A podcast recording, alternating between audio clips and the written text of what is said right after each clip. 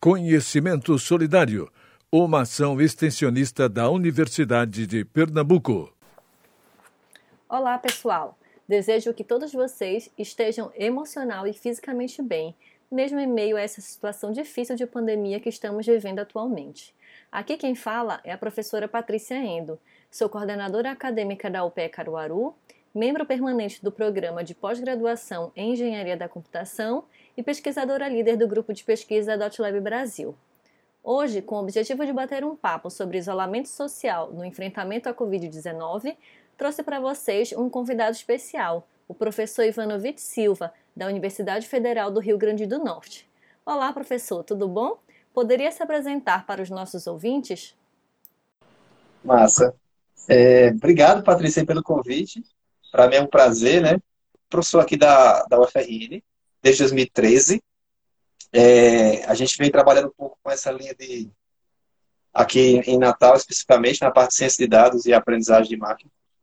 E vemos fazendo várias coisas sobre várias coisas é, nesse tempo todo, mas especificamente eu tenho focado muito na indústria, trabalhos com a indústria, mas com a Patrícia a gente tem feito vários trabalhos bem interessantes de cloud computing, como trabalhando com Uber, agora na área de saúde. Então, é isso, essa mistura meio maluca, meio caótica, mas no final todo mundo.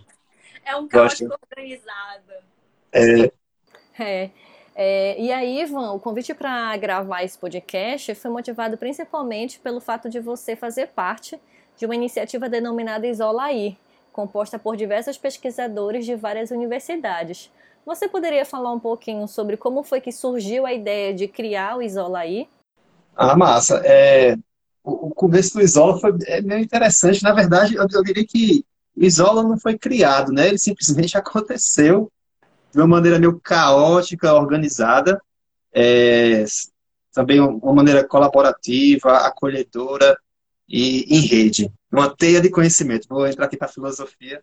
Foi assim mais ou menos que começou. Eu lembro que, vou voltar no passado um pouquinho, ali 17, não, lembro bem a data, não sei se foi 17 ou 18 de março, mas foi justamente a data que culminou com o fechamento da UFRN para o Covid. Acabou que a universidade atrasou um pouquinho, né, essa paralisação, mas eu lembro do último dia.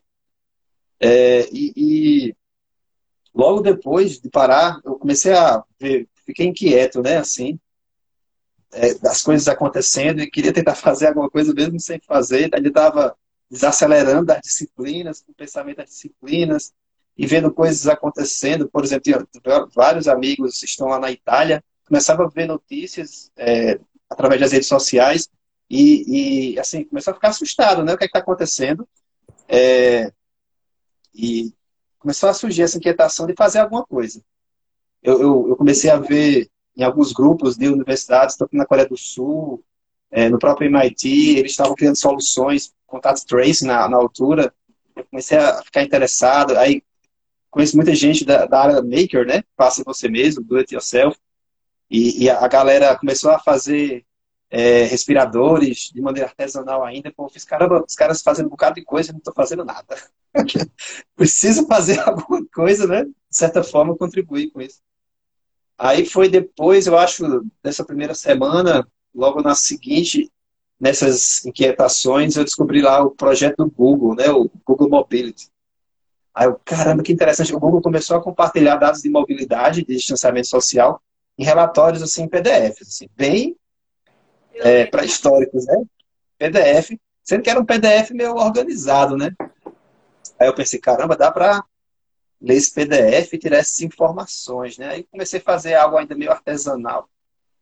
Aí massa, tirei uns resultados, aí eu, eu pensei, caramba, não, não vou fazer o mesmo erro da outra vez, né? Da outra vez foi um trabalho do Uber, quando a gente começou a desenvolver aquele trabalho do Uber, que foi um trabalho só para contextualizar, que era relacionar o, os serviços do Uber com a questão do desenvolvimento socioeconômico, né? Será que bairros... A gente acabou fazendo esse trabalho, mas não teve o braço da área de humanas, né? Sim. E, e, e aqui eu faço um parênteses, né? O, o, o papel do governo federal, né? Ele tirou a área de humanas de áreas prioritárias, né? De pesquisa e foi a área de humanas que justamente deu o olhar matador para o nosso projeto naquela altura do Uber. Mas enfim, já, já a gente entra nesse tópico. Aí acontece, eu fiz, caramba, então, aí eu contatei a colega lá da demografia, a professora Luciana, da UFRN, que tem, tem esse olhar que a gente vem fazendo vários trabalhos com a Patrícia também. Pensando em não, em não cometer o mesmo erro do trabalho do Uber. Então, já contatei com ela, ó, oh, Luciana, aqui eu coletei aqui de uma maneira quase artesanal é, dados do Google, mas eu vi que é um diamante isso aqui. Vamos explorar isso. Aí eu já coloquei no, no, no LinkedIn um, um produto mínimo viável, assim como tinha um resultado, coloquei lá. Aí outro colega já viu, já teve outra ideia. Aí, em paralelo, eu estava falando com um colega, um colega meu do, do, do MD, o professor Leonardo. Ele, olha, estou fazendo aqui umas iniciativas de dashboard muito interessantes. Aí a gente trocou umas ideias. Aí eu falei, estou mexendo com dados do, do Google. Aí um dia depois, dois dias depois, ele, caramba, tem um cara aqui no grupo de ciência de dados do Estado, está fazendo a mesma coisa que você e tal. Que era o Marcel, né? O Marcel que está fazendo doutorado, não sei se está aí, na, no Instituto Curie, lá na, em Paris, né? Aí eu, caramba, várias pessoas fazendo a mesma coisa, eu fiz, não, peraí, para tudo. Ao invés de a gente ser competidor, vamos trabalhar junto, né? Aí marquei uma live aí no feriadão. um sábado a galera foi, é, colocou todo mundo junto e começamos a discutir coisas. Ó, vamos fazer. A, a, ideia inicial, que já mudou, já mudou 50 vezes, era: ah, vamos fazer um paper. vamos fazer um trabalho junto é, com isso. E, enfim, aí o trabalho foi evoluindo, teve várias é, nuances que foram ocorrendo, mas basicamente o grupo do Isola, depois o nome, o nome veio depois, a gente não tinha o um nome. Foi numa brincadeira lá, né? Que ficasse um nome bacana em português e inglês, a sigla é, é, é até outra coisa, mas ficou legal, né? A gente brinca lá no grupo, tudo, quando a gente converge para um tema, ou termina algum trabalho, a gente fala, bota à frente, né? Aí isola aí, né? Isola a bola para frente, né? Como a gente está estudando o isolamento social, o monitoramento do isolamento social, a, o pessoal foi bem criativo. Eu acho que foi até o Leonardo e o Marcel que criaram aí. Aí hoje nome. quem são, as, é, quem são os pesquisadores e as instituições que vocês têm no Isola aí? Ah, hoje a gente começou inicialmente os colegas da UFRN, mas, mas, mas veja, né? Mesmo eu imagino que seja parecido aí na, na UPE e várias outras instituições, que é a colaboração entre colegas de departamentos diferentes, né? Sim. Então a gente começou com esse, esse, o departamento da Luciana, tem um colega que está no departamento de matemática e informática aplicada, onde fica o curso de computação, tem o Instituto Metrópole Digital, é, tem programas de pós-graduações diversos relacionados, como demografia, o de engenharia elétrica, é, e também o de TI do, do. E a gente foi vendo que as expertises que ali estavam podiam ser complementadas. Aí foi aí que a gente contactou você, né? Você aí como está liderando a rede do .lab Brasil, né? E, e através da, da rede .lab Brasil, você contactou o colega lá em Manaus, que, que participou da live semanas passadas. É, tem o Theo, né, que é o parceiro forte lá da DCU. É, e fora, claro, o Marcel, né, que está desde o início, está fazendo doutorado na França, participou. Então a gente começou a mobilizar essa, essa rede de pesquisadores. Aí depois, que foi que, que foi que veio, foi uma coisa interessante. É, é meio clichê, mas é verdade, né? Quando, tipo, se a gente tivesse sozinho, cada um dessas pessoas fazendo sozinho, a gente chegava até um certo nível, né? De avanço pela nossa limitação física. Quando a gente fez o grupo, a gente chegou mais longe. Mas, a, além disso, e devido às redes de contatos dos pesquisadores, a gente entrou em, em, em redes. Em redes no plural. E depois a gente entrou em redes de redes. Ou seja, a gente conseguiu realmente entrar num, num, num ambiente onde o conhecimento se tornou exponencial. Acho que isso foi uma grande diferença. Além da gente estar colaborando, a gente está em várias redes com vários outros pesquisadores. Acaba que a gente consegue ver pesquisas que estão sendo feitas, a gente amadurece o nosso pensamento mais rápido, a gente tem contato com empresas e por aí vai, né? E aí, Ivan, fala um pouquinho sobre as bases de dados que vocês estão usando hoje porque você falou que inicialmente gente, vocês começaram pesquisando, usando né, os dados disponibilizados pelo Google. E aí depois, inclusive, teve até uma melhoria, né? Que eles disponibilizaram o CSV. Ah, é verdade. Queria. Mas aí queria que tu falasse um pouquinho sobre essa, essa experiência, né? Porque tanto os dados do Google como os dados da Inloco, é, é muito difícil a gente trabalhar com os dados que se, se atualizam todos os dias, né? E aí, com certeza você pudesse falar um pouquinho como é que está sendo essa experiência aí e um pouquinho dessas bases de dados. Massa. É, o, o Google, para a nossa qualidade de vida, né, ele disponibilizou um CSV depois, né? Isso foi ótimo. E é, os dados do Google contêm informações sobre mobilidades em algumas áreas, é, supermercados, farmácia, é, lazer, que envolve praia, locais de trabalho, locais de residência e por aí vai.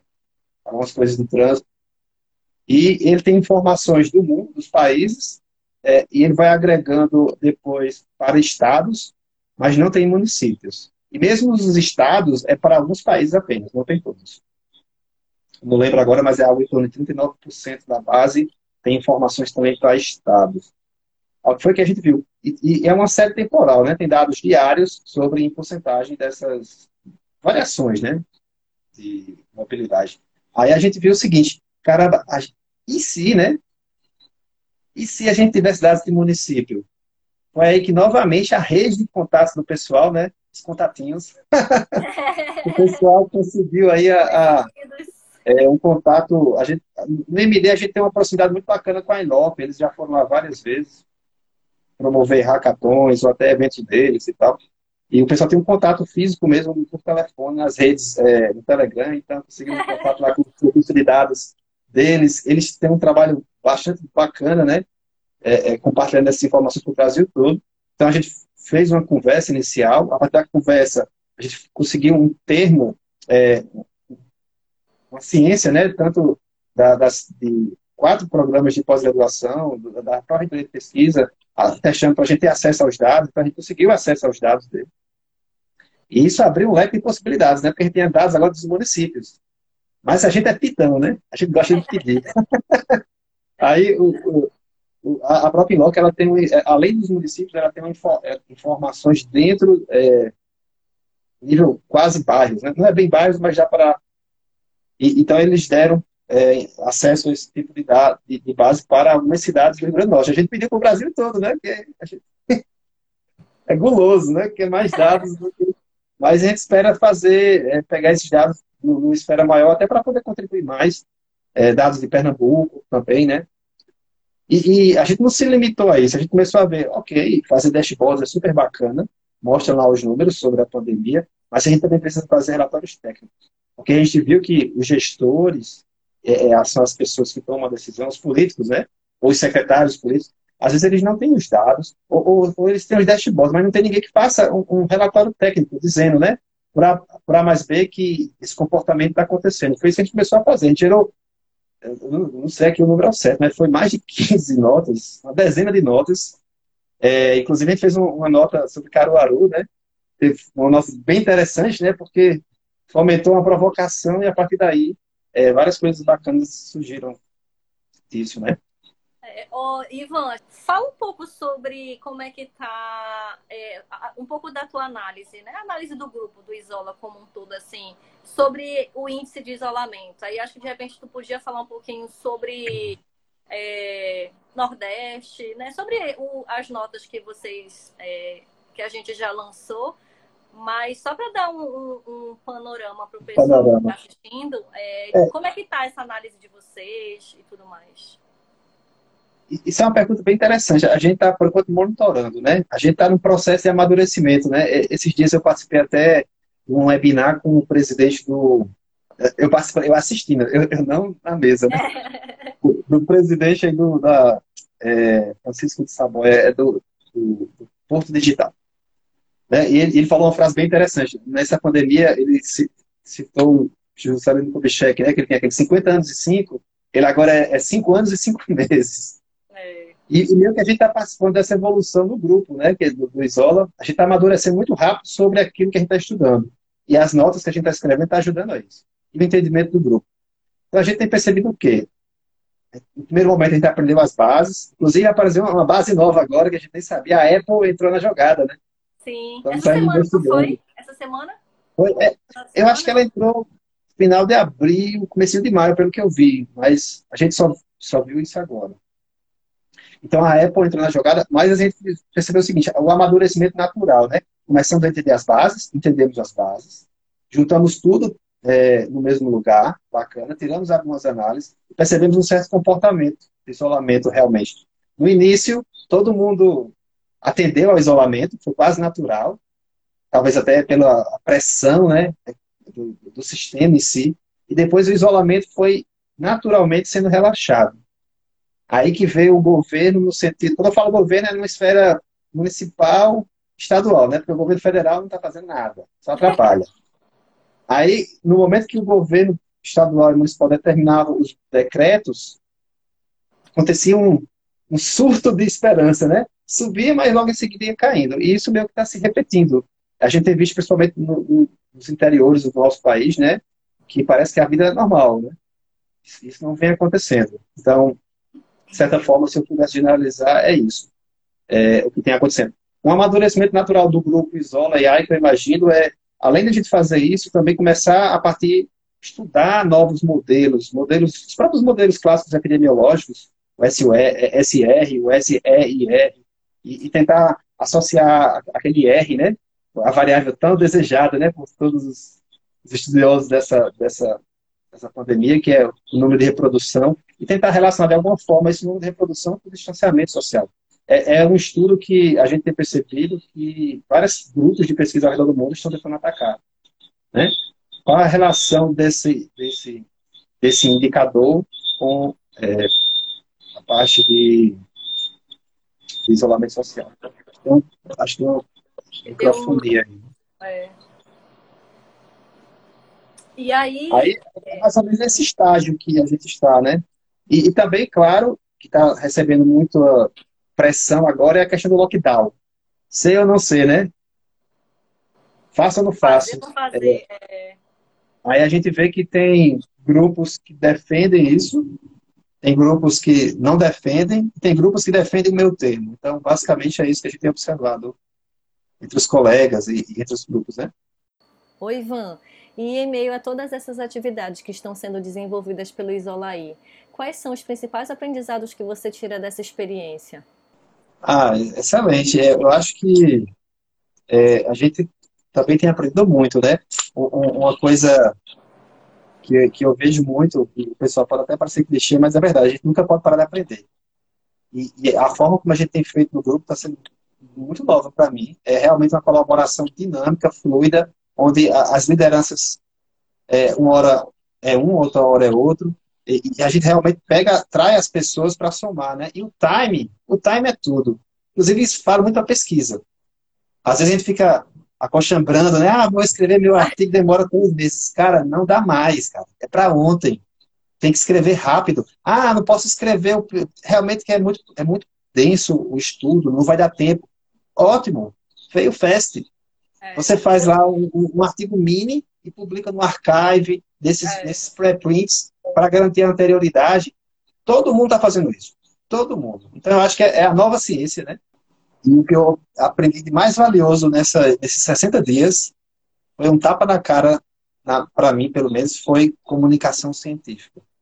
O quão a academia e, e a sociedade estão longe. A sociedade não sabe o que a academia está fazendo e vice-versa. Isso é um tapa na cara. Eu assisti alguns webinários sobre isso e, assim, é, chega a ser, caramba, e, e, você vê, precisa de coisas simples. Eu até peguei uma listinha de cinco perguntas que a gente pode fazer. E, e nesse momento, é porque a pandemia, quando a pandemia chegou, a, memória do brasileiro é curta. Mas a, a, minha, pelo menos, não é não. A ciência estava sendo destruída pelo, pelo, pelo governo. Né? Então a gente, a gente chegou, a pandemia chegou no momento que as universidades não tinham orçamento, não tinham.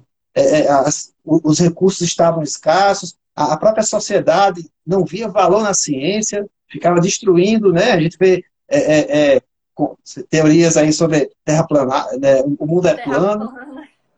E, e, agora começo de maneira assim absurda nas redes sociais da família, o pessoal compartilhando artigos do Lancet. Ô, ô louco! Mudou, né? O pessoal ficava teorias conspiratórias e agora a ciência está tendo o seu valor. Então, assim, eu, eu acho que a gente tem um papel muito importante, tanto o aluno que está fazendo iniciação científica, o aluno que está lá no mestrado, no doutorado, a gente como professor, os pós-docs, todo mundo, a gente tem que estar mais próximo da sociedade. A gente tem que se comunicar melhor. Por exemplo, cinco perguntas que a gente pode fazer quando a gente publica um artigo ou alguma coisa. Quais, quais foram os nossos resultados? Como é que a gente escreve isso em uma linha? Né? Eu até anotei aqui como o estudo foi feito, qual o impacto disso na sociedade, o que é que muda na ciência e o que vem depois. Ou seja, são cinco perguntas que a gente pode fazer, a gente coloca lá no nosso Twitter, nas nossas redes sociais, mas vai ajudar a, a, a sociedade a entender o que a ciência está fazendo. Agora, mais do que nunca, a gente precisa disso, né? Porque essa solução não vai vir com fake news, vai vir pela ciência. Então, eu imagino que essa é, seja o papel. E, e você que está fazendo pós-graduação, estudando, mesmo que o ambiente não seja tão, seja, é, digamos, nessa época está meio negativo, mas bola para frente. Tenta pensar que isso pode mudar e, e mesmo sua contribuição lá, mesmo sendo pequenininha, mas ela vai ser grande quando todo mundo juntar as forças. É, é, é isso que eu acredito. É, então é isso, pessoal. Agradeço ao professor Ivan pela disponibilidade em gravar o podcast e também a todos que estão nos ouvindo. Se cuidem e cuidem dos seus próximos. Até mais! Universidade de Pernambuco o conhecimento a serviço da vida.